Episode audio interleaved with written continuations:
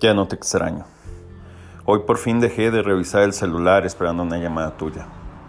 Dejé de ver tus estados de WhatsApp y ya no me dieron ganas de escribirte cuando te vi en línea.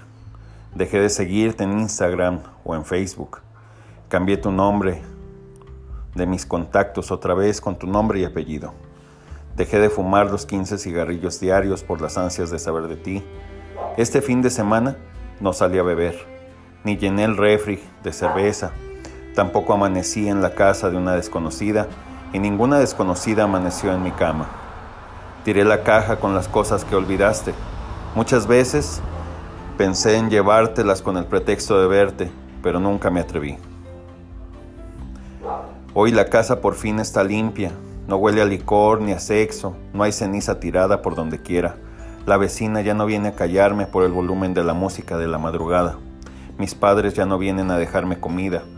Les pagué a mis hermanos el dinero que me prestaban para beber. Les pedí perdón a mis amigos por los días de mala copa. Desempolvé mi guitarra y volví a tocar. Saqué esa libreta vieja y volví a escribir. Me intoxiqué para desintoxicarme de ti. Casi me acabo los pulmones y el hígado, pero lo logré. Mis manos perdieron la figura de tu cuerpo. Mis pies olvidaron el camino a tu casa.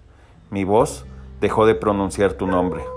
Ayer que te vi de la mano de él, fuiste tú la que agachó la mirada y yo no sentí nada. He dejado de extrañarte.